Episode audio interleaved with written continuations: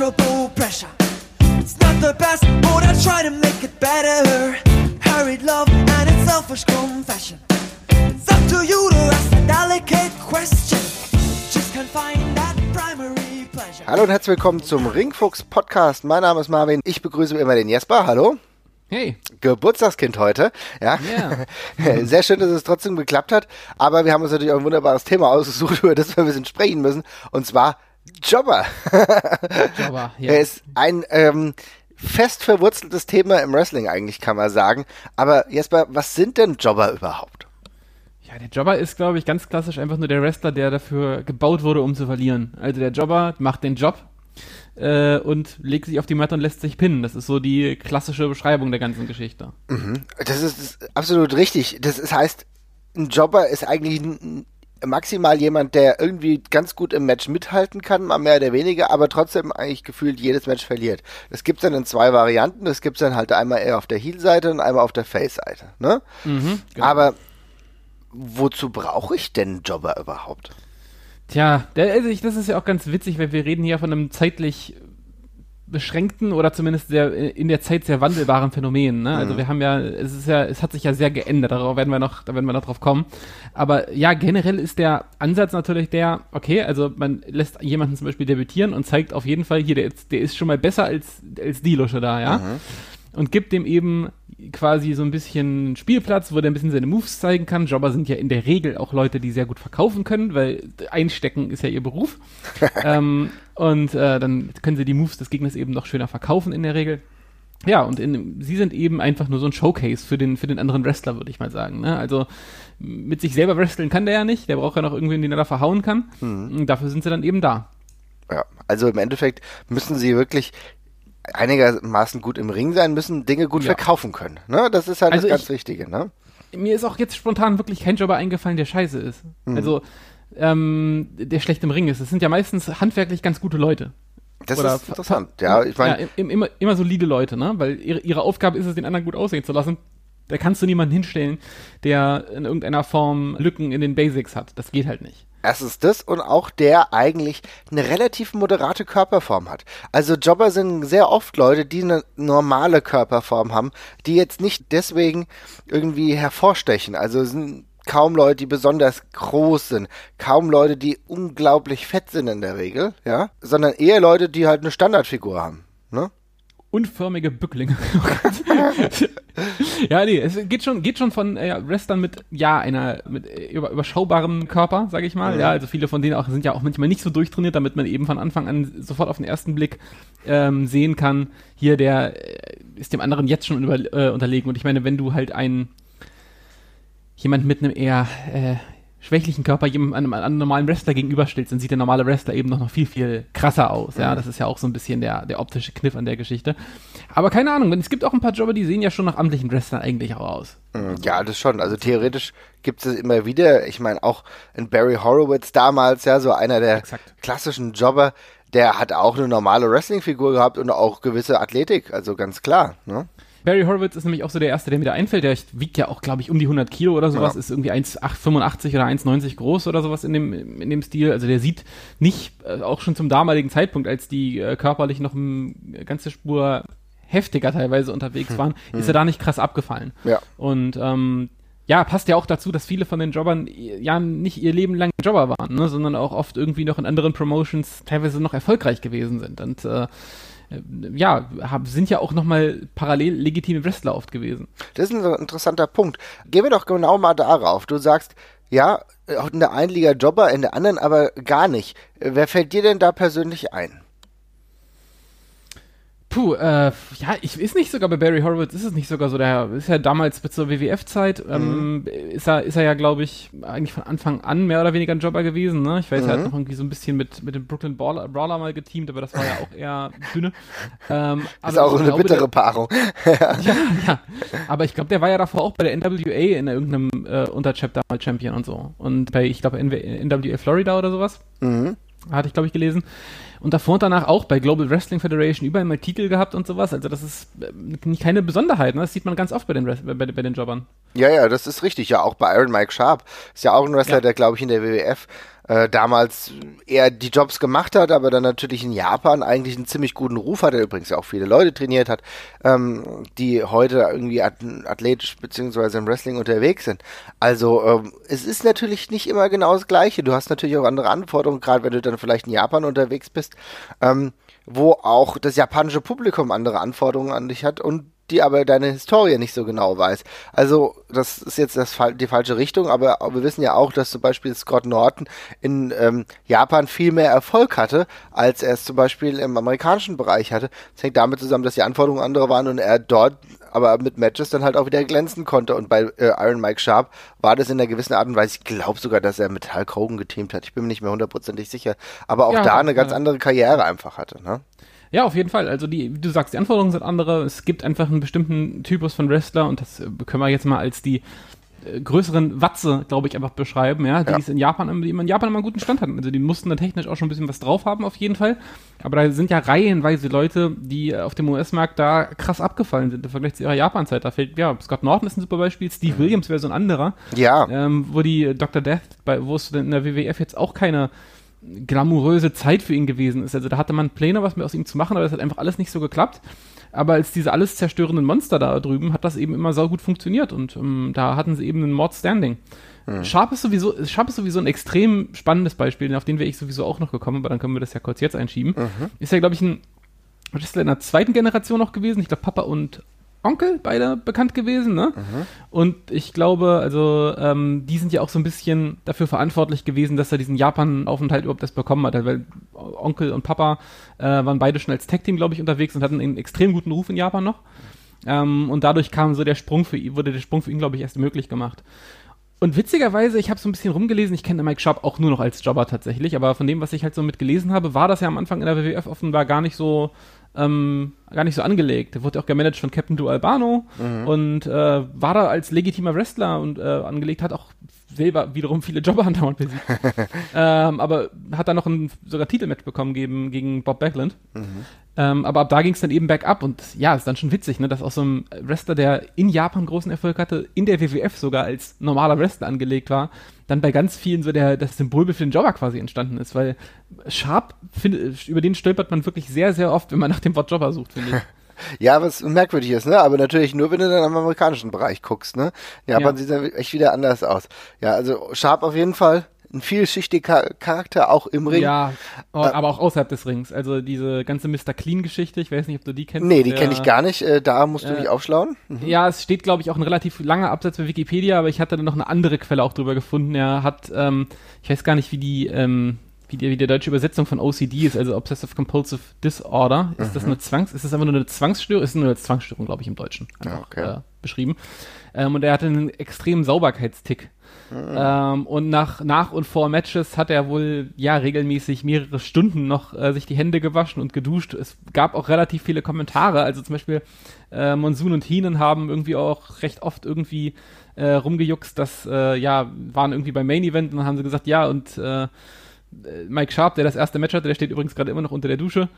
Und äh, das hat ihn wohl das ganze Leben extrem begleitet. Gibt sehr viele Leute von Wrestler, die sich da später in Shoot-Interviews mal ja lustig drüber gemacht haben. Okay. Und dann kam dann irgend, irgendwann ist daraus eben auch dieser Mr. Clean äh, Spitzname äh, entstanden. Witzigerweise zeitgleich hat er auch noch die Zwangsstörung gehabt, dass er sehr auf seinen eigenen Körper fixiert war und dann irgendwann hat man gesagt, also entweder er macht sich gerade sauber oder er, oder er macht gerade sein Workout. Das mhm. waren so die einzigen beiden Sachen, die er Backstage eigentlich die ganze Zeit gemacht hat.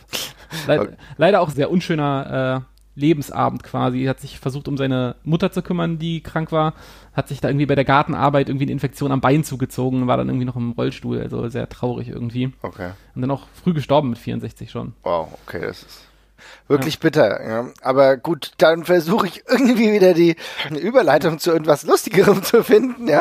Ist jetzt ja. ein, ein wenig traurig zu Ende gegangen. Aber gucken wir uns nochmal genau ähm, andere Jobber an. Natürlich, wir haben jetzt eben äh, über Iron Mike Sharp gesprochen. Äh, jeder kennt äh, den Brooklyn Brawler zum Beispiel, ne? Das sind so klassische Jobber, die, wie du auch gerade richtig gesagt hast, da sind, um vielleicht jemanden neuen einzuführen oder einfach ihn im Fernsehen zu halten. Das darf man auch nicht vernachlässigen, weil für viele Wrestler ist es einfach wichtig, dass eine Story weitergeht, aber die Story vielleicht auch nicht nur in einem Backstage-Segment, sondern wenn es dann halt ist, keine Ahnung, du musst ja auch Variabilität innerhalb dieses Sendeformats reinbringen. Und wenn du dann halt ein kurzes Match mit einem Jobber hast, dann dann kannst du dich auf jeden Fall erstmal zeigen. Du zeigst, was du so für Moves drauf hast. Und nachher oder währenddessen kommt vielleicht dein äh, Kontrahent, der, mit dem du eine Fehde hast. Und da kannst du halt Geschichten dann im Endeffekt äh, da, da drumherum aufbauen. Und deswegen ist es wichtig, dass es dann halt auch im Ring Matches gibt. Und dafür sind dann die Jobber wieder da, die vielleicht sogar so ein bisschen spannendes Moment reinbringen, durch Ablenkung und so weiter und so fort. Also, wir sehen, es ist sehr dafür angelegt, auch ein bisschen eine gewisse Vielschichtigkeit hinzubekommen. Natürlich zum einen die Neulinge einzuführen, zum anderen aber auch, um so als Side-Effekt einfach ein bisschen Show drumherum zu machen. Ne? Ja, genau, genau, genau. Also das sind so die Hauptkriterien. Es ist aber auch nicht so, dass, äh, wir hatten es ja eben schon angedeutet, dass Jobber immer Jobber bleiben müssen. Wir haben eben über Iron Reich Sharp gesprochen, der in anderen Ligen unterwegs war. Aber es gab ja viele, die als Jobber angefangen haben und dann aber zu äh, legitimen Wrestlern wurden. Ich kann mich da zum Beispiel an die Ambrose erinnern, der ist auch ein bisschen rumgejobbt bei der WWE und äh, ist ja jetzt also gar kein Jobber mehr. Ja, ist irgendwie auch spannend, ne? Das war ja auch so eine äh, lustige Zeit, wo man zum ersten Mal ja Zugriff auf Indie-Wrestling relativ komfortabel hatte, ja, wo man mhm. jetzt irgendwie relativ viele Leute auf Ring of Honor oder, so, oder sowas kannte. Und das ist dann zeitgleich ähm, wieder so ein bisschen damit einhergegangen, dass die WWF wieder angefangen hatte, oder WWE damals, äh, lokale Leute für Jobbing-Matches zu buchen. Dann hat man relativ oft doch irgendwie ja Jimmy Jacobs oder Brian Danielson ja. oder sonst irgendwelche Leute gesehen, die dann bei Velocity oder bei Heat, äh, bei diesen B- und C-Shows von der WWE dann halt irgendwie so, äh, ja, meistens gesquashed worden sind, manchmal aber auch so ein bisschen kompetitive Matches hatte. Ich weiß, Brian Danielson hatte auch schon mal ein paar längere Matches. CM Punk war, glaube ich, auch mal da. Ja, und Jimmy Jacobs hat, glaube ich, mal gegen Eddie Guerrero, ähm, glaube ich, gerestelt als der irgendwie so ein Jobber-Match hatte.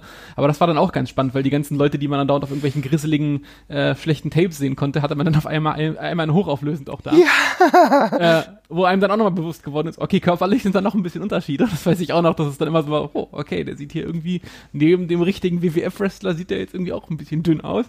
Ähm, aber war, war auch interessant, ja. Also gleichzeitig hat das eben auch so eine Tryout-Funktion in ganz vielen Bereichen. Man guckt eben, ja, macht er seinen Job gegen dann meistens einen gestandenen Wrestler, macht er das gut oder lässt er irgendeinen Debütanten, lässt er den gut aussehen? Ist ja auch oft eine schwierige Aufgabe. Ne? Man darf ja nicht vergessen, also die typischen Jobber-Matches, das sind ja oft so, ganz oft auch Matches gegen irgendwelche Giganten oder Monster mhm. oder sowas, ja, ne? Ja. Die einfach nur bedrohlich aussehen sollen, indem sie halt irgendwie so einen 1,70 Meter Kerl ein bisschen durch den Ring schleudern.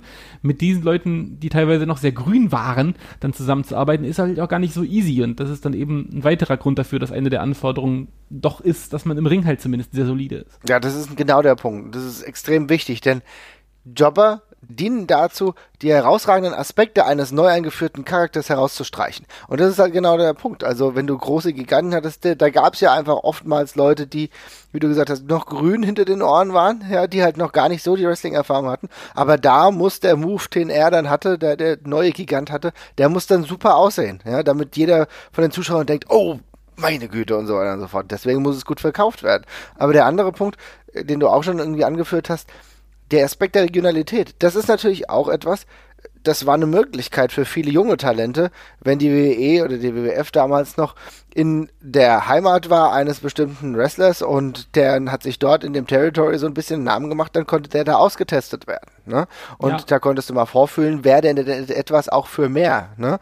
Ich kann mich hier auch hier erinnern, die Hardy Boys, die sind, glaube ich, auch ein bisschen rumgejobbt, bevor sie dann eigentlich ja, genau. ein konstantes Niveau bei der WWE erlangt haben in einem sehr jungen Alter, glaube ich, mit 16 oder sowas mhm. auch, ne? wo sie irgendwie, glaube ich, so ein bisschen gelogen hatten, was ihr eigentliches Alter angeht. Mhm. Ich glaube, eine andere ähm, Geschichte, die man auch noch ein bisschen auf dem Schirm haben muss, ist die Tatsache, dass äh, das auch eine ganz eng mit dem Fernsehen, glaube ich, tatsächlich verknüpft ist. Also ich glaube, die Rolle des Jobbers, die hängt ganz eng damit zusammen oder hat auch so einen Popularitätsboost gerade in den 80ern und 90ern bekommen, weil man eben auf einmal das Fernsehen als Plattform für Wrestling hatte, ja, und also das eine sehr große Rolle gespielt hat, ja. vielmehr. Ähm, und ich glaube, es geht ähm, es ging auch einfach darum, dass man eben Lust machen sollte auf die Live-Events. Ne? Also ja. es ging da nicht irgendwie darum, dass man irgendwie jetzt andauernd super geile Matches präsentiert. Man hat immer nur gezeigt, hier, wir haben ein paar richtig geile Typen, guckt, was mit so einem Allerweltskerl anstellen kann. Und dann hat man dann eben Werbung damit für die Live-Events vor Ort gemacht und dergleichen. Und da war der Jobber eben so, du verbrätst halt nicht dein eigenes Talent, um irgendwie kurz Appetizer zu liefern. Ähm, sondern ja, lässt den halt irgendeinen Lurch halt verprügeln.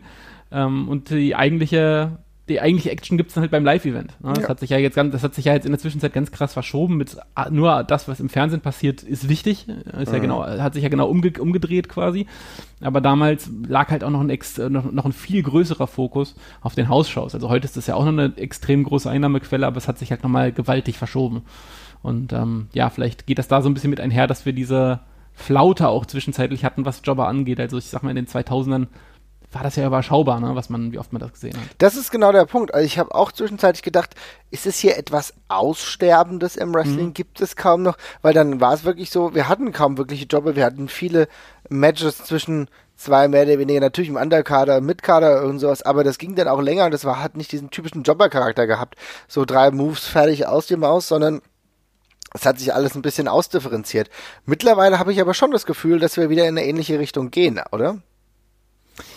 Ja, mit einem mit einer kleinen Einschränkung. Also ich finde, das ist ähm, ja, es gibt ab und zu, ich kann mich bei Braun Strowman zu erinnern, gibt's halt wieder die typischen Namenlosen quasi, die mal dazugeholt werden. Bei Lashley Ja. auch jetzt zuletzt, glaube ich. Ja. Bestimmt bei Lashley, bei Lashley auch, ja.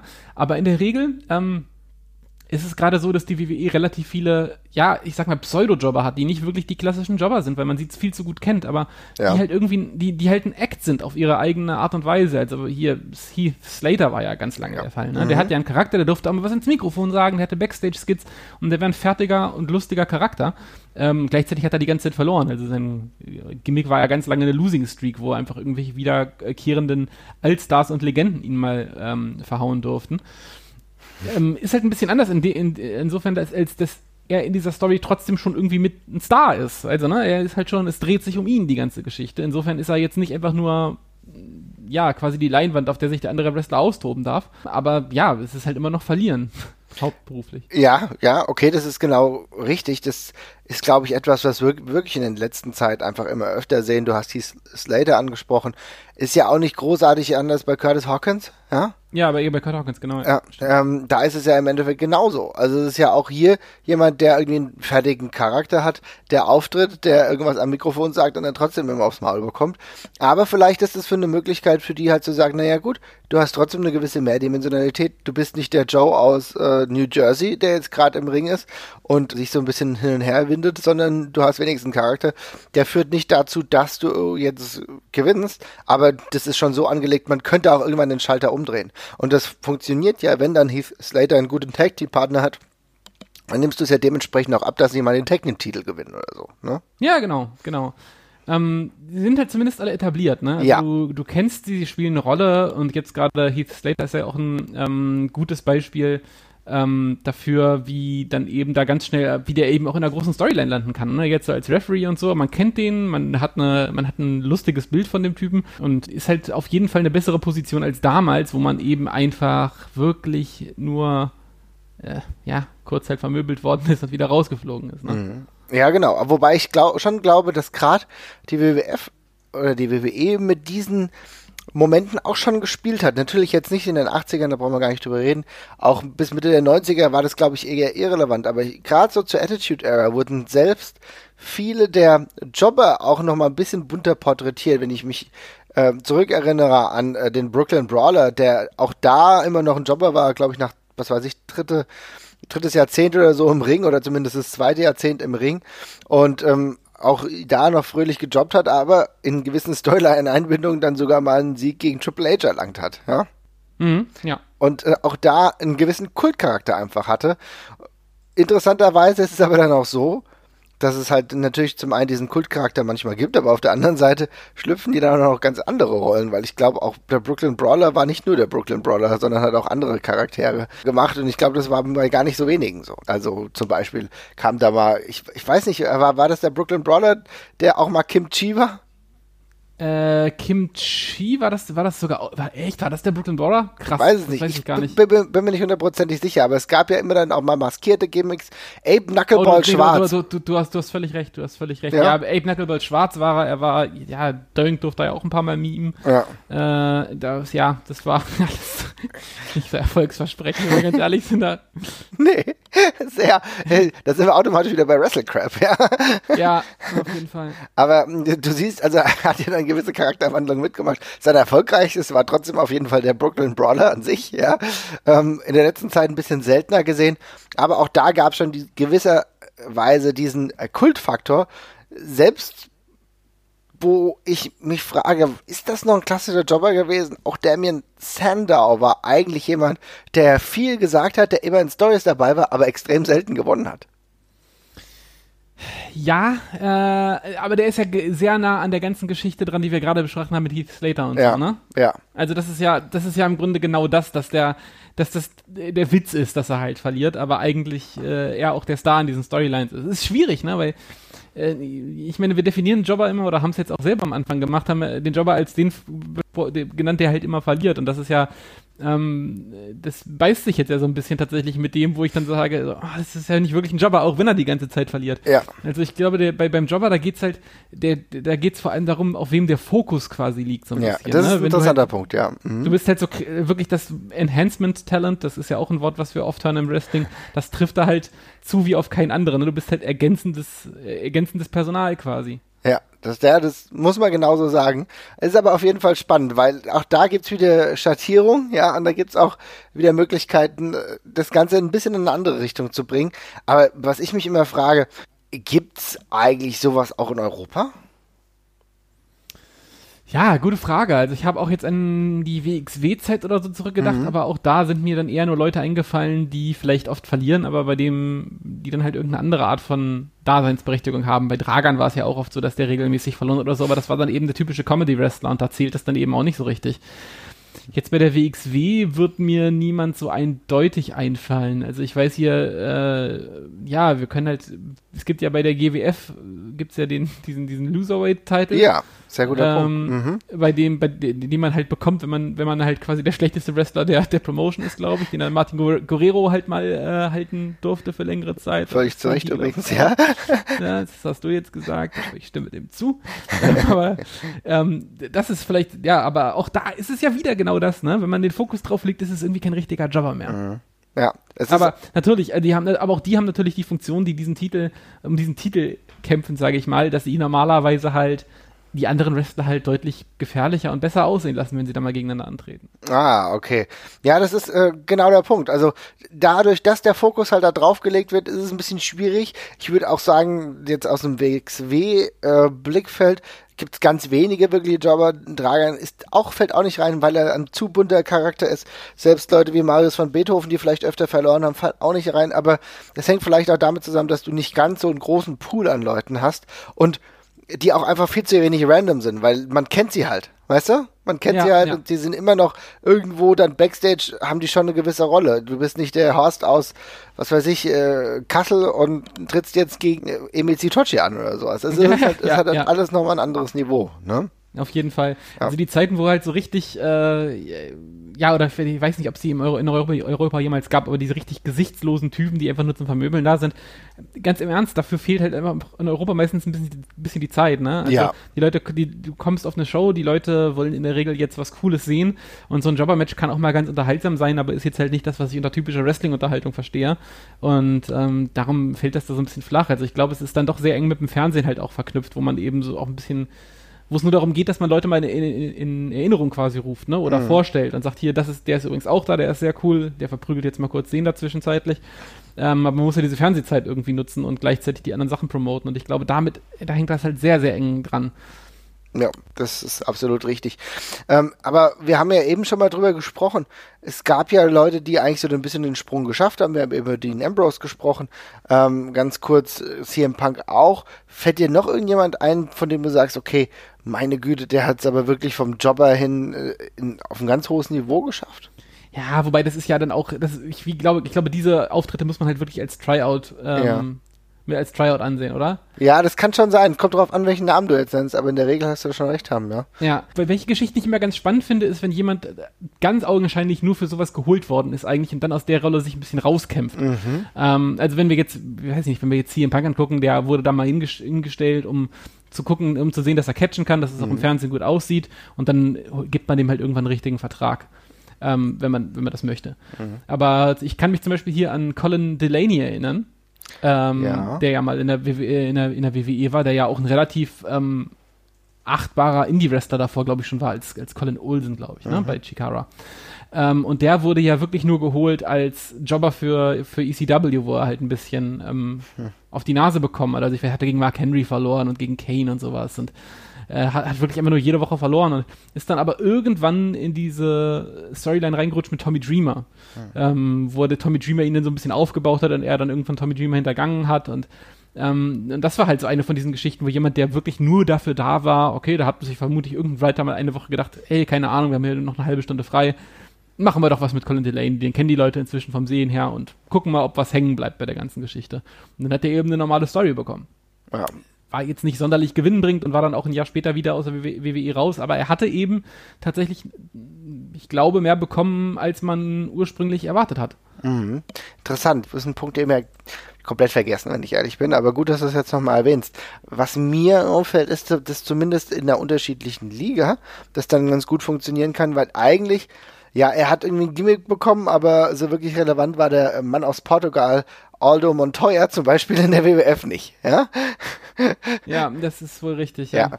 Und äh, dann ist er halt aber irgendwann gewechselt, ja, Pete Polacco, äh, Just Incredible, sagen, in der ECW angekommen und dort hat er dann eine, gerade für seine Verhältnisse, beachtliche Karriere hingelegt, ne?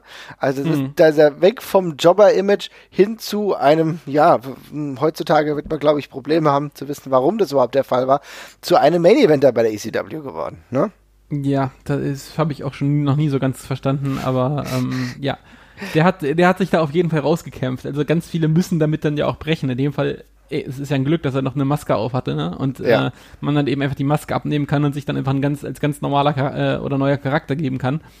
Ähm, aber ja, das äh, stimmt, das Porto, The Portuguese Man of War, mhm. äh, das war kein erfolgsversprechendes Gimmick. Ich weiß, ich weiß ehrlich gesagt nicht, ob das ein Versuch war, einfach mal so einen eigenen Luchador erstellen, äh, äh, kreieren zu wollen, der dann irgendwie ganz heftig halt gefloppt ist oder ob das als Jobber angelegt war, aber ja. Es ist halt auch schwierig, das mit Justin Incredible zu machen, weil als Justin Incredible ist jetzt auch nicht so der typische Luchador, ja. Ja, ja, warum eigentlich? also, da tun sich im Verlauf der Zeit extrem viele Fragen auf, die wir auch nicht alle beantworten können. Es ist aber gerade auch, glaube ich, ein bisschen eine Stärke der ECW gewesen, dass sie es geschafft hat, mit Charakteren, die irgendwo anders nicht gut in Erscheinung treten oder nicht großartig in Erscheinung treten, mehr draus zu machen. Also wir werden ja irgendwann wirklich nochmal über die äh, Liga sprechen, auch wenn wir es jetzt schon seit Ewigkeiten sagen. Aber ja, auch Rhino hat ja einen sehr guten, gut, der hat dann auch äh, hier einen guten Push gehabt, beziehungsweise bei der WWE. Aber ähm, es gibt ja andere Wrestler auch, wie Jerry Lynn. Jerry Lynn war nirgendwo so populär, wie er in der ECW war. Und Jerry Lynn war eigentlich auch, wenn wir es, es war ein klassischer Light Heavyweight Jobber eigentlich in der WCW beispielsweise. Ja, Stevie Richards fällt mir halt zum Beispiel auch noch ein. Ne? Ja. Das ist halt auch so einer, der in der ECW hat er irgendwie seine seine, seine, seine Rolle gehabt, mit der es halt irgendwie äh, ganz gut funktioniert hat, aber danach, also in der WWF, ich weiß nicht, wie lange der da war, aber hier bestimmt ja auch zehn Jahre, ne? Mhm. Und da ist er ja wirklich der ganz klassische 2000er-Jobber gewesen. Also, das witzigerweise waren das dann oft Leute, die man von woanders her kannte. Also eigentlich waren es, glaube ich, viele ECWler tatsächlich, mit denen man es einfach gemacht hat. Ja. Ähm, aber ja, da ist, der hat ja auch nur die hat nicht mehr mehr Storylines gehabt. nee, also das. Also, also ja. bestenfalls ist er, ist er halt irgendwie noch in so Hardcore-Title-Matches rumgeturnt, aber das war ja auch immer so ein Sammelbecken für alle Leute, mit denen man, die, die noch irgendwie unter ferner liefen mit dabei waren. Und sonst krebsten die ja immer auf diesen, ja, wie hießen denn, wie hießen denn diese, es gab Velocity, es gab Heat, aber es, genau, Jacked und Metal gab es Jacked auch und noch. Metal, das war, das war richtig das, bitter, ja. Das war, äh, genau, das, waren, das war, äh, waren ja, war ja auch so eine, ja, D-Show quasi, ne? mhm. ne? Ja, kann man genau da, sagen. Mhm. Ich, das war halt noch der Platz in, zur damaligen Zeitpunkt, wo halt irgendwie so Jobber-Matches stattgefunden haben, so um 2000 rum. Ja, auf jeden Fall. Es ist also schwierige Zeit auch. Also ich, ich muss sagen, ich habe damals Jacked und Metal wirklich geguckt, weil ich glaube, das war im Free TV. Anderes war nicht so regelmäßig im Free TV. Das war eigentlich keine schöne Zeit zwingend, ja. ich weiß nur, ich weiß noch immer so, alle sechs Monate hat irgendjemand gesagt, hier, da gab es übrigens ein geiles Match bei Velocity oder bei Jacked oder Metal oder sowas, dann hat man sich das mal angesehen, weil dann irgendwie, ja, keine Ahnung, irgendwie hatte dann so ein, also ein irgendwie jemand aus dem A-Kader doch mal irgendwie Bock, mal irgendwie ein normales Match mit einem von den armen Tröpfen da unten zu haben und das war dann ganz nett. Mhm. Äh, aber ansonsten, ey, boah, das war ja wirklich Essarios ist regelmäßig aufgetreten. Ey, ich denke, das sagt genug. Essarios Galore und, und Dross und äh, die, halt diese ganze Attitude-Era D-Schiene, die da halt irgendwie noch äh, rumgelaufen ist. Und die haben da, ja, durften halt ein bisschen was machen. Aber boah, ja, das hat auch keinen Spaß gemacht, das stimmt schon. das ist echt richtig bitter gewesen. Aber ich will noch mal ganz kurz zurück, ich will noch ganz kurz zurück, weil ich glaube, dass das wirklich eine der ganz, ganz großen Stärken der ECW war, dass die Jobber aus anderen Ligen, Leute, die in anderen Ligen ja mal angeteased wurden, wie halt Jerry Lynn, der dann bei der WCW nur Mr. JL hieß, ja. Also, weißt du? Ja. Und äh, auch Taz hat ja auch, glaube ich, mal das ein oder andere Outing bei anderen Ligen bekommen, hat aber da nicht so diesen Durchbruch gehabt. Und äh, dass er aber dort, wie halt viele andere auch gezeigt haben, okay, da geht's noch mal in eine andere Richtung und eigentlich ihre Karriere nicht nur gerettet, sondern wirklich dort gemacht haben. Ne? Ja, absolut. Also das ist ja wirklich, es hatte, es hatte ja so ein, es hatte ja einen Grund, dass das so als die äh, Promotion der Degenerates so ein bisschen war. Ne? Also mhm. Also das waren, äh, den, den Anstrich hat man sich dann ja auch selber ganz bewusst gegeben, dass man eben so die Ausgestoßenen waren und die, die sonst keiner wollte. Und Paul Heyman aus diesem Becken der Verstoßenen dann halt irgendwie, äh, ja, was, was, was Cooles formt und eine Rebellion halt quasi macht. So mhm. war es ja, das war ja so ein bisschen der ganze Gedanke dahinter. Genau. Und, ähm, das, das, das, ist auch ein Gimmick, was sie dann selber wiederum in ihrer Promotion aufgegriffen haben mit, ich weiß, mit Mikey Whipwreck, der so ein bisschen so ein Jobber-Gimmick hatte, ja. obwohl es äh, eigentlich, eigentlich war es ein klassisches Underdog-Gimmick, weil der hat ja dann innerhalb von ein oder zwei Jahren hat er ja relevante Titel gehalten. Sogar mal World Title gehalten. Also äh, World Title gehalten und so.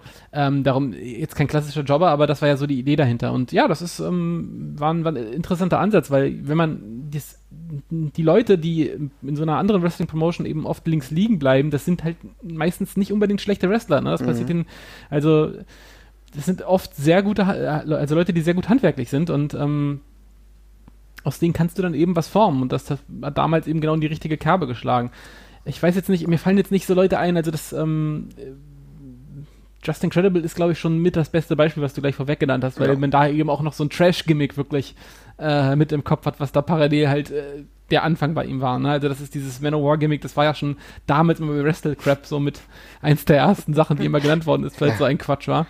Ähm, aber ich weiß nicht, ob es noch sonst so richtige Jobber war, aus denen sie was gemacht also, hatten. Aber Portuguese Man of War ist echt richtig bitter. Also wie man auf diese Idee kommt, ja. Also was ich ja, ja was haben auch Portugiesen damit zu tun? Lass doch die Portugiesen in Ruhe, ja. Ich glaube, er, ich glaube, ich glaube, er ist Portugiese.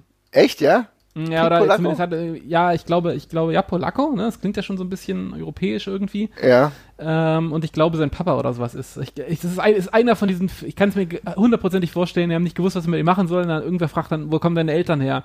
Ja, meine Mutter kommt irgendwie aus New Jersey und der Papa kommt irgendwie aus Lissabon. Ja, da haben wir es doch. Zack, du bist der Portuguese Man of War. Immer an irgendwas so, okay. Und dann mit so einer Maske, Leute, Leute. Dann Leute. mit der Maske, ja. Ja, das ist schon bitter auf jeden Fall. Aber wir haben ja eben über Leute gesprochen, die es geschafft haben, von dem Jobber rauszukommen. Gibt es denn auch den anderen Weg, dass du, äh, wir haben ja eben über einen Mike Schaaf vielleicht so ein bisschen gesprochen, der ja auch im Mitkader in anderen Ligen war, aber ähm, gibt es auch andere Beispiele, die wirklich eigentlich mal ein ganz gutes Niveau erreicht haben, aber dann ganz schön nach unten durchgereicht wurden?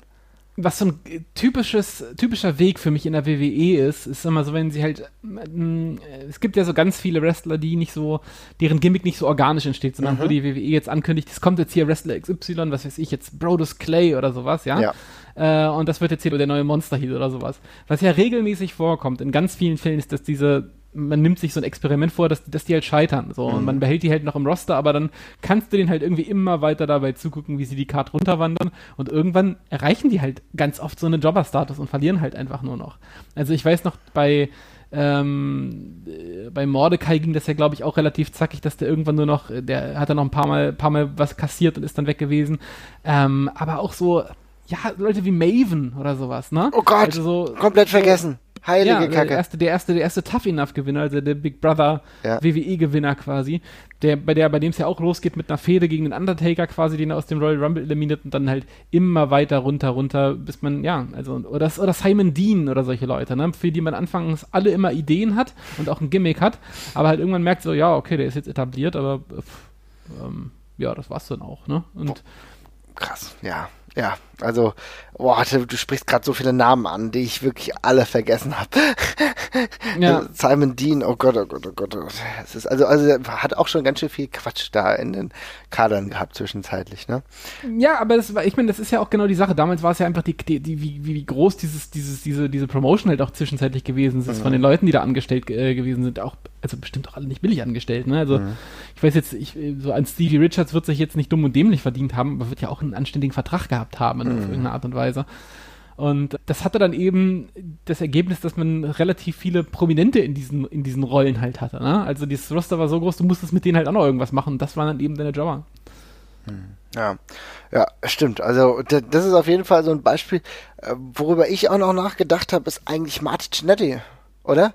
Also vielleicht Ja. ist, vielleicht geht's zu weit, aber Marty Cinetti damals wirklich ein guter Tag Team Wrestler mit ähm, Shawn Michaels zusammen, The Rockers, und dann als der Split kam, ist der auch extrem durchgereicht worden und ist ja dann auch nur noch ja mehr oder weniger als besserer Jobber unterwegs gewesen. Ja, das ging extrem zackig. Also ich glaube, es war eine Mischung aus keine Ahnung, was wir mit dem machen sollen. Ähm, Shawn Michaels ist offensichtlich der bessere, gepaart mit Verletzungs- und Drogenproblemen und dem konnte man ja wirklich beim Runterklettern auf der Leiter halt zugucken. Und äh, das ging, das, ging- das ging, das ging sehr, sehr zackig auf jeden Fall. Ja. Also Ähm, schwierig, schwierig. Was mir noch aufgefallen ist, ein schöner Kniff bei dieser ganzen Geschichte ist ja doch, ja, die Leute gewöhnen sich dran, dass die Jobber sind, aber ja, was kann man dann mit denen machen, außer sie dauernd verlieren zu lassen? Man kann sie halt auch mal gewinnen lassen. Ne? Und das ist ja tatsächlich auch so ein Storyline-Kniff, der relativ häufig vorkommt, dass dann der hinterletzte Idiot quasi, ja, der, der furchtbarster Jobber halt doch nochmal einen Sieg erringt. Du hast ja vorhin schon angesprochen mit, ähm, äh, mit dem Brooklyn Brawler, der äh, in diesem Handicap-Match, äh, was also mit Kayentai äh, gegen Triple H dann gewinnt, was wir letztes Jahr, glaube ich, auch im Adventskalender hatten, weil ich das Match so mag. Ja. Ähm, das, das ist ja mal so ein Fall, aber da gibt's ja auch so ganz viele andere Beispiele für Barry Horowitz zum Beispiel. Ja, Barry Horowitz hat ja auch das ein oder andere Match, glaube ich, gegen, boah, warte mal, das wird das jetzt echt lang her, gegen Chris Candido, als er nicht Chris Ja. Candido hieß, sondern Skip. Skip. Ja, genau. Genau. da, damals äh, mit, mit Sunny noch an der, an der Seite. Und Die Body Donners, ne? Die Body, die Body Donners. Ich hab's mir vorhin, ich hab's mir vorhin noch, ich. Das war ihr Lied, aber egal.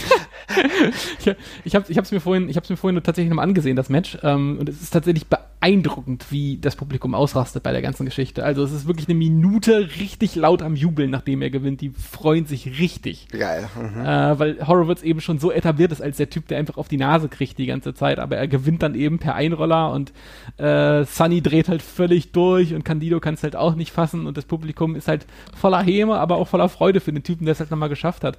Ich, äh, ich kann mich ansonsten immer noch an die, kennst du die Malky Brothers? Nee. Die waren, äh, ich glaube, bei, ähm, bei der CWF in den 80ern und auch bei den ganzen NWA-Ablegern irgendwo so Mid-Atlantic, ne? also irgendwo im Süden. Ähm, und das war so ein, die sahen eigentlich aus wie so zwei Knock-off Ric Flairs, also als würdest du irgendwie in Walmart gehen und kaufst dir da eine gefälschte Ric Flair-Puppe, so sahen die beiden halt aus. Also auch wirklich ganz furchtbar, also beide so helle, blonde Haare, eben so Ric Flair-Style, aber mit einem komischen Haaransatz. Beide eher ich sag mal, drahtige Körper, also wirklich nicht gut durchtrainiert und waren so ein typisches Jobber-Tech-Team. Die haben einfach nur durchgehend auf die Nase gekriegt. Irgendwann hatten sie so einen Win-Loss-Record von 0 zu 180, also wirklich den, den Reversed Goldberg haben sie quasi gemacht.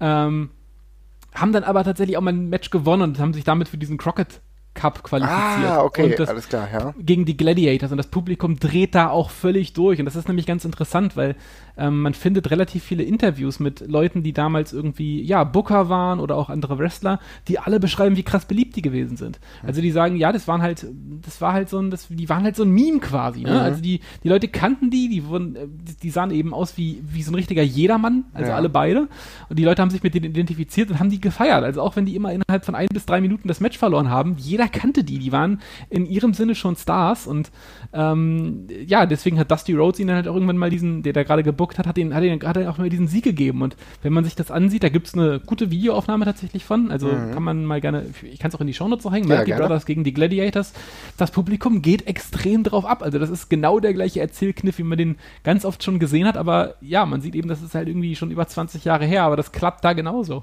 Ja, ja, ist interessant, weil sie dann doch einen eigenen Charakter hatten, obwohl sie halt eigentlich immer verloren haben, aber sie waren in solcher Regelmäßigkeit dabei, dass die Leute sich auch an sie gewöhnen und vielleicht auch Sympathien ihnen gegenüber hatten, ne? Ist auch ganz interessant, gibt ähm, tatsächlich drei, vier Artikel über die. Ich war sehr überrascht, weil ich musste, ich musste vorhin erstmal super lange überlegen, äh, wie die beiden Typen hießen. Und mhm. ich habe hab sie dann tatsächlich am leichtesten, ich habe dann einfach irgendwann nach Jobber Tag Team gegoogelt und da habe ich sie relativ zackig dann gefunden. ähm, aber es gibt witzigerweise drei, vier lange Artikel über die, ähm, teilweise auch noch mit Interviews, weil die noch in mehrere Hall of Fames in der Re Region dann irgendwie ähm, äh, eingeweiht worden sind, weil sie eben solche Kultfiguren waren.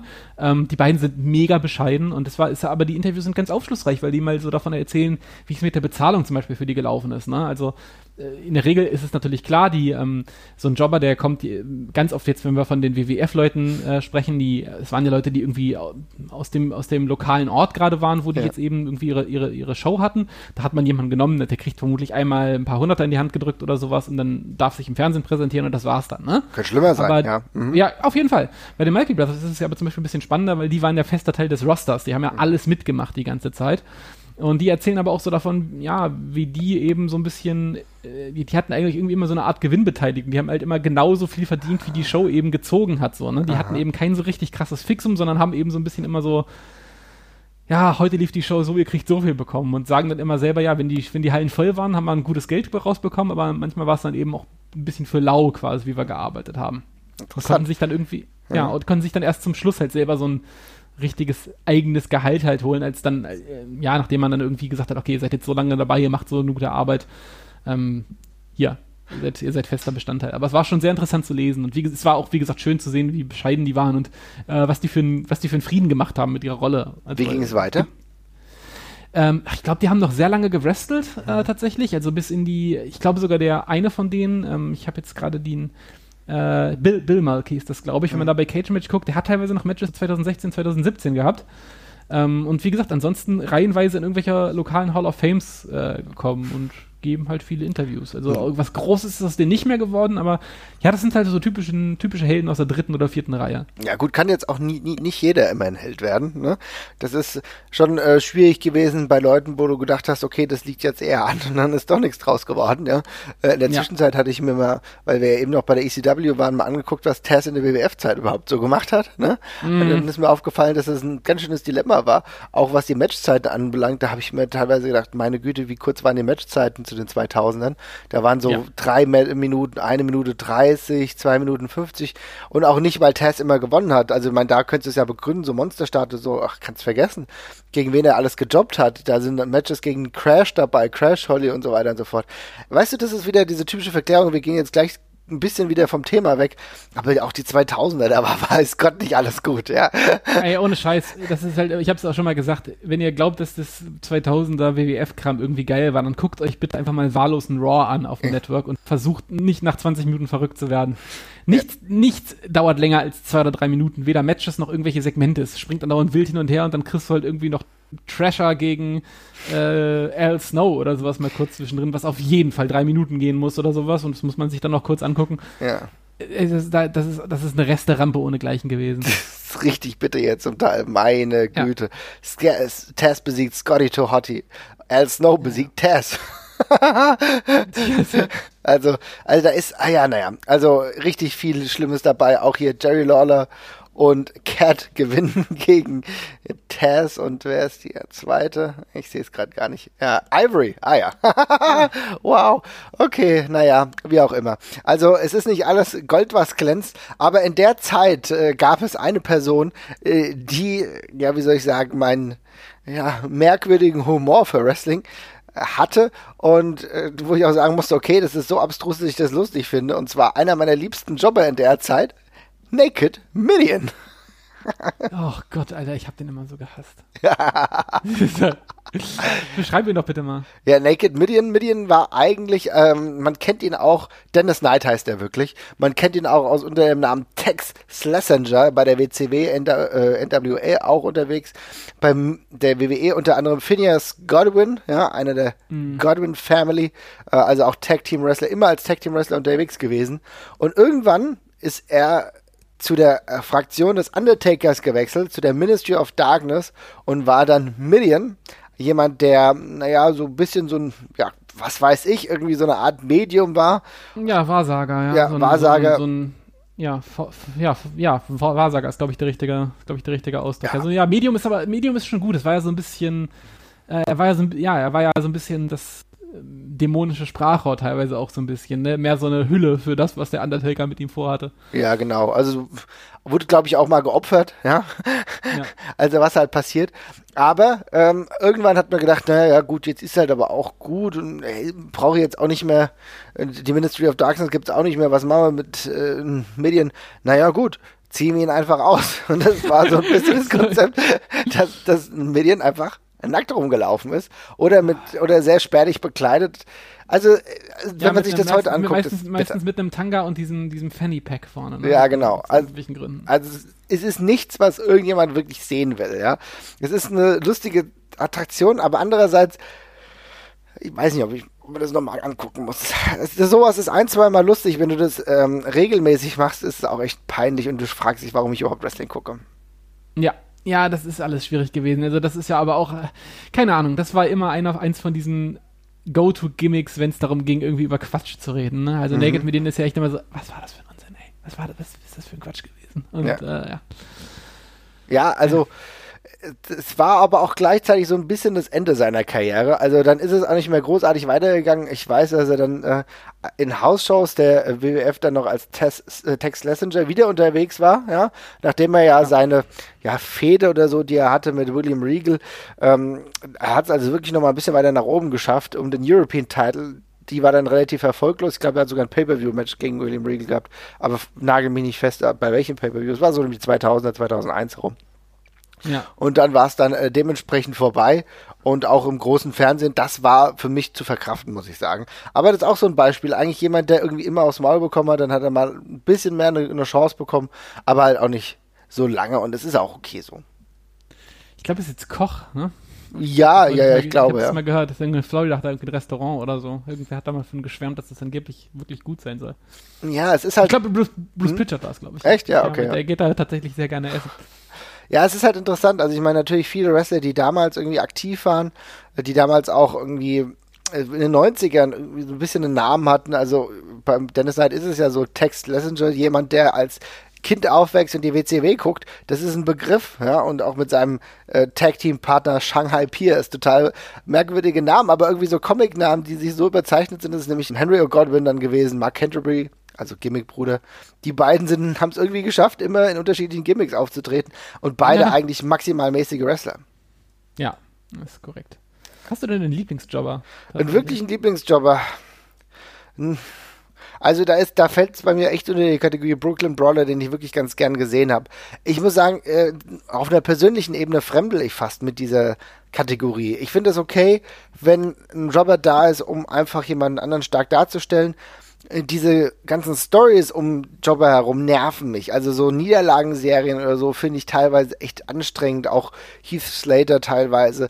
Ähm, auch die ganze Sache mit Zack Ryder. Irgendwie war Zack Ryder ja auch nicht mehr als ein Jobber. Der hat dann irgendwann den Intercontinental Titel gewonnen, gerade bei WrestleMania, was mich total aufgeregt hat. fand ich damals total nervig. Aber irgendwie, ich kann kaum Sympathien für Jobber dauerhaft entwickeln, muss ich sagen. Du? Du bist ein Feind des kleinen Mannes, ne? Nein, das ist kein Feind des kleinen. Nein, ich habe irgendwie, ich habe irgendwie nicht. Naja, ist schon okay. Mein Lieblingsjobber war einfach noch nicht dabei. Ja, du bist im, du bist im Elfenbeintor. und, und jetzt, jetzt musst du aber was sagen. Ja, ja, äh, ich, also ich glaube, es ist eigentlich, es ist eigentlich eine Schande, das zu nennen, weil er eigentlich ein guter Wrestler ist, aber ich fand Funaki immer tatsächlich großartig. Also ich mag, das ist Ja, eine den- der Sachen, okay. den, den ganzen, den ganzen Kayentai-Jobber-Kram, den fand ich tatsächlich lustig. Unter anderem eben das Match mit, äh, mit dem Brooklyn Brawler gegen, gegen Triple H ist immer noch ein Moment, den ich sehr cool finde. Und eigentlich, wenn es schade ist, dass er irgendwann in dieser Rolle gelandet ist, weil die beide ja, also sowohl Tucker als auch äh, Funaki, beide eigentlich sehr talentiert gewesen sind. Ähm, und das eigentlich eher eine blöde Sache war, dass sie, dass sie eben so eingesetzt worden sind. Ähm, ja, habe ich den, fand ich den in der Rolle doch irgendwie immer ziemlich cool. Ja, also ich meine, das ist halt aber auch jemand gewesen, der natürlich ein Jobber war, ganz klar, aber gleichzeitig halt auch einen Charakter entwickelt hat. Indeed ist etwas, was ich heute noch, also sein, äh, das, was er immer gesagt hat, Indeed ist etwas, was ich heute noch ganz gerne rauskrame und irgendjemandem per GIF oder so schicke, ja? Und ich will jetzt halt auch nicht außen vor lassen, dass der halt mit Unterbrechung seit 20 Jahren bei der WWF engagiert ist. Also es gibt auch Schlimmeres. Ja, der ist, halt echt, der ist ja auch jetzt heute als Kommentator noch gut unterwegs und dabei. Der macht ja den japanischen Kommentar. Äh, ist er ja, ähm, glaube ich, immer dabei sogar, ne? Mhm. Oder ja. war das, ja doch, seit WrestleMania ja, 32 oder sowas. Ähm, ja, da freue ich mich schon. ja, da muss ich mich auf jeden Fall anschließen, da bin ich sehr froh. Bei anderen, die so rumwurschteln, also keine Ahnung, David Otanga ist ja jetzt mittlerweile auch kein Wrestler mehr, das ist ganz gut, aber da ist ja auch mal ein bisschen rumgejobbt. Da kann ich kaum Sympathien für entwickeln. Ich bin gespannt, wie sich das äh, auch weiterentwickelt, wie es weitergeht, ob es dieses Jobber-Ding überhaupt noch in dieser Regelmäßigkeit geben wird.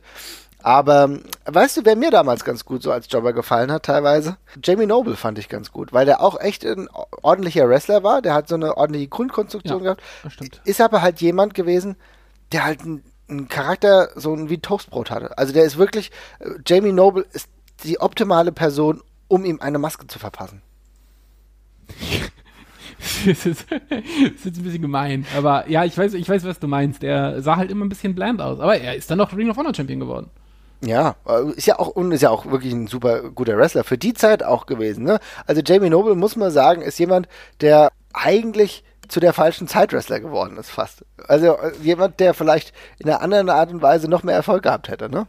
Ich glaube tatsächlich, weil er ist, er ist ja recht früh dran gewesen mit dem ähm, äh, Gimmick des, ich meine, der ist ja klein, der ist ja 1,70 oder sowas, ne? Und der war ja relativ früh dran mit dem Gimmick des, äh, ja, kleinen und eher schmächtigen Wrestlers, der einfach nur ganz normal wrestelt, so, ne? Ja. Der war ja, also äh, nicht schmächtig ist jetzt auch zu viel gesagt, der hat ja schon äh, durchtrainierten Körper gehabt, aber der hat ja, der hat ja eigentlich gewrestelt wie ein, wie ein Heavyweight-Wrestler, was ja Genau. auch Sinn macht, weil die anderen, gegen die, gegen die er gewrestelt hat, die waren ja genauso groß wie er, also da kann er seine Power-Moves schon bringen.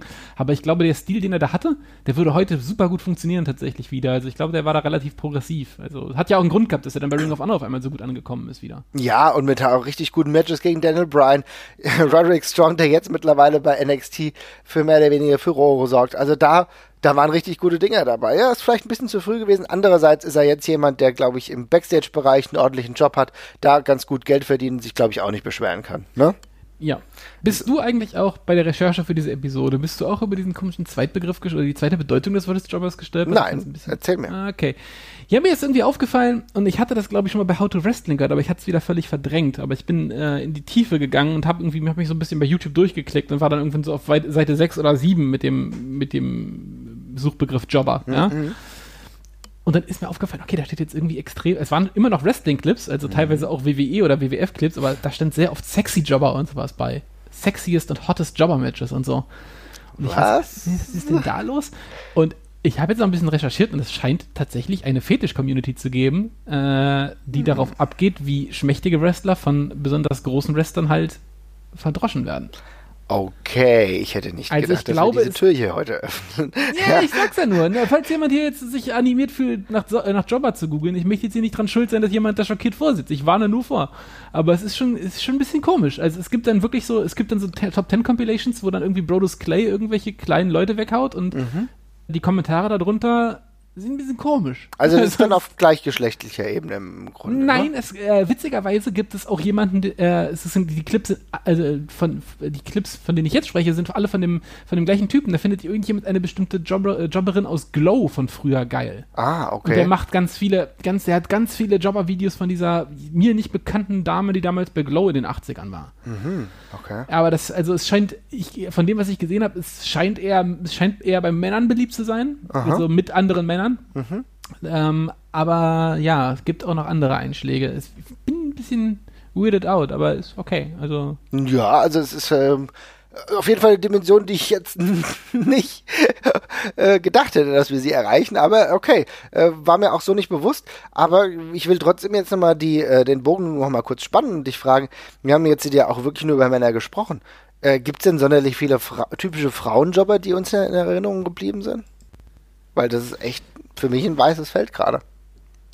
Ja, ich meine, wir hatten äh, mit, ähm, wir hatten einen so einen Fall, der so ähnlich angehaucht war mit, mit Blue Pants. Ah, bei, Blue Pants, ja. Mhm. Bei NXT, wo es ja, also sie war jetzt, sie war jetzt nicht wirklich ein klassischer Jobber. Sie hat ja, hat sie sogar, äh, hat sie sogar ihr Debütmatch gewonnen? Nee, das hat sie verloren gegen Carmella. Mhm. Ähm, aber sie wurde dann ja rausgebracht und der Gag war ja sogar, dass sie einfach so ein unbedeutender Jobber ist, dass sie eben nur nach ihrer blauen Hose quasi benannt worden ist von äh, Ja. Big Cass und Enzo Amore. Mhm. Ähm, aber das ist jetzt auch so das einzige Beispiel, was mir einfällt. Und das ist ja auch schnell dann gekippt in, in ein richtiges Gimmick. Also war ja kein niemand, der klassisch die ganze Zeit verloren hat. Ja, nee, nee, aber, aber das ist trotzdem ein guter Punkt, weil zumindest on air hat sie relativ oft verloren und ist jetzt auch wieder weg im Endeffekt, ne? Also gerade so Ja. bei NXT ist es ja vielleicht auch dann so, okay, es hat sich halt auch nicht so ausgespielt, wie man sich gewünscht hätte, aber ansonsten ist es bei Frauen eher selten so, dass sie so klassische Jobber sind, wahrscheinlich, weil aber auch einfach jetzt noch nicht so viele klassische äh, Wrestlerinnen in diesem Fokus auch einfach sind. Ne? Das könnte auch damit zusammenhängen, oder? Ich, ja, ich glaube auch. Also das Ding ist, also es ist jetzt so krass gekippt von, äh, wir haben sehr wenig Frauenwrestling zu, wir haben sehr viel Frauenwrestling glücklicherweise. Ich habe dann versucht, ähm, tatsächlich auch nochmal drüber nachzudenken, ob es ähm, ja, es gab, es gab halt relativ wenig äh, weibliche Monster-Heels. Also wenn, wenn ich an Jobber denke, denke ich fast immer irgendwie an Monster. Als, als Counterpart so im Endeffekt. ja? Genau, genau, weil die haben ja am Anfang meistens wen, die, die irgendwie rumwirbeln. Bei den Frauen gab es relativ wenig äh, Frauen, die, die, die debütiert sind und dann körperlich so krass dominant waren. Und wenn das der Fall war, waren sie witzigerweise meistens ziemlich gute Wrestlerinnen und brauchten solche Leute nicht. Wie zum Beispiel eben Karma in der WWF, wie hieß sie nochmal bei TNA? Awesome Kong. Ähm, oder zum Beispiel bei Beth Phoenix war es ja das Gleiche, die ja auch so eine gewisse körperliche Überlegenheit hatte, aber eine fantastische Wrestlerin halt gewesen ist. so. Und darum war da nie irgendwie der Bedarf, da jetzt irgendwelche ja, Jobberinnen dagegen zu stellen. Aber ja, ich weiß nicht. gibt eigentlich für mich nur so zwei Frauen, die ich immer wieder im Kopf habe, wenn es dann darum geht, dass sie zumindest extrem viele Matches verlieren. Ja? Das sind dann vielleicht keine klassischen Jobberinnen, aber das sind auf jeden Fall oft Frauen, die den Pinfall einfach einstecken. Und das ist auf der anderen Seite, äh, auf der einen Seite bei Raw, ist es halt zum Beispiel Alicia Fox, die mittlerweile ja wieder in den Hauptshows regelmäßig ist, aber immer diejenige ist, die einen Pinfall einstecken muss. Ja? Also Ja. die schwächste von den Frauen und dann bei den Monster äh, ist es dann Tamina, ne? Also auf diesem Ja, Niveau, ja. wo du sagst, okay, glaube ich, nehme ich ab, aber verliert trotzdem jedes Match. Ja, Ne? ja, auf jeden Fall. Ja, ich glaube, weiß auch nicht, ob es jemanden äh, gibt, der schon mehrfach oder mehr als Alicia Fox so dermaßen auf der roten Linie zur Entlassung getanz, äh, getänzelt hat. Also das macht sie wirklich beeindruckend. Wie oft es schon rauskam mit, okay, dieses Mal hat sie wirklich Scheiße gebaut und fliegt raus, aber irgendwie hält sie sich. Ja, also ja, vielleicht auch irgendwann mal äh, für einen Sonderpodcast zuständig. Vielleicht müssen wir uns da noch mal auseinandersetzen. Äh, The Wild Life of Alicia Fox, ja. ja, Klingt wie so eine ja, TMZ-Doku. ja, ja, absolut, absolut. Naja, müssen wir mal gucken. Ansonsten, glaube ich, haben wir das Thema äh, Jobber so ein bisschen abgefrühstückt. Ich will sagen, liebe Leute, wenn ihr eure Jobber jetzt hier nicht gehört habt, die ihr ganz gerne äh, benannt hättet, dann schreibt uns gerne in die Kommentare. Äh, wir Ja. würden uns freuen über noch mehr Jobber-Content. Ich glaube trotzdem, für uns war es das jetzt eigentlich erstmal, oder? Ich glaube, das haben wir äh, abgefrühstückt, ja. Wunderbar. Dann kann ich nur sagen, vielen Dank, liebe Leute, fürs Zuhören. Schreibt äh, bei Twitter, bei Facebook und hört auch gerne mal bei Spotify rein, da sind wir auch vertreten. Und ansonsten macht's So, gut. und, und bitte, und Ja. bitte, bitte noch äh, iTunes-Bewertung. Oh ja, iTunes-Bewertung. Immer gut. Ciao, ciao. Ciao, ciao.